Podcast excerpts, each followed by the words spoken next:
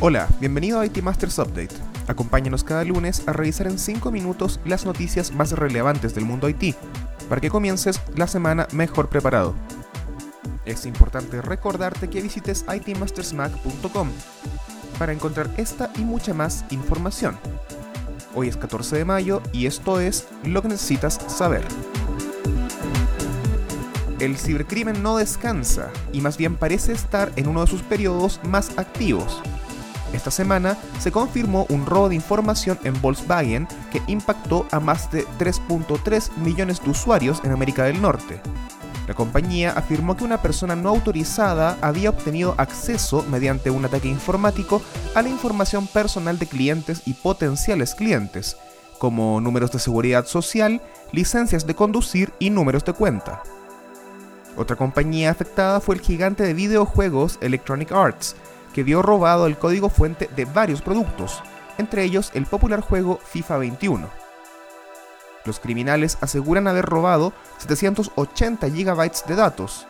También dicen tener acceso a todos los servicios de Electronic Arts y ofrecen la información en la dark web por 28 millones de dólares. Si bien no se extrajo información de clientes, ya están apareciendo publicados algunos de los códigos fuente y herramientas robadas tal como pasó con el estudio CD Projekt y su juego Cyberpunk 2077 en los últimos días.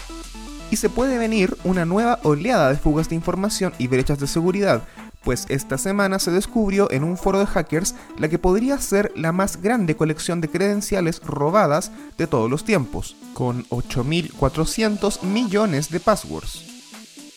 Así que una recomendación general es cambiar de una vez por todas y con todas las medidas de seguridad posibles todas las contraseñas que tenga. Y mientras China prohíbe poco a poco las minas de criptomonedas y algunos de sus precios caen, El Salvador se convirtió este miércoles en el primer país del mundo en adoptar el Bitcoin como una moneda de curso legal. La propuesta de Nayib Bukele busca ayudar a los salvadoreños expatriados a enviar dinero al país de forma fácil. Pero organismos internacionales como el Fondo Monetario Internacional ya están levantando alertas respecto a la viabilidad de esta medida. Y amenazan con que está poniendo en riesgo los futuros préstamos que El Salvador solicite. El Bitcoin convivirá con el dólar como moneda oficial en El Salvador. Finalmente, la startup de pagos mexicana Clip indicó el jueves que su valuación había alcanzado los 2.000 millones de dólares luego de una nueva inversión por parte del Fondo Latinoamericano de SoftBank, lo que la pone en la categoría de compañía unicornio. La compañía que se fundó en el 2012 ofrece una tecnología para pago con tarjetas desde cualquier smartphone, lo que ha aumentado el uso de pagos con tarjeta en todo tipo de comercios. La inversión, según indicó el CEO de la compañía en un comunicado, se destinará a crecer agresivamente en México. Eso fue todo por esta semana.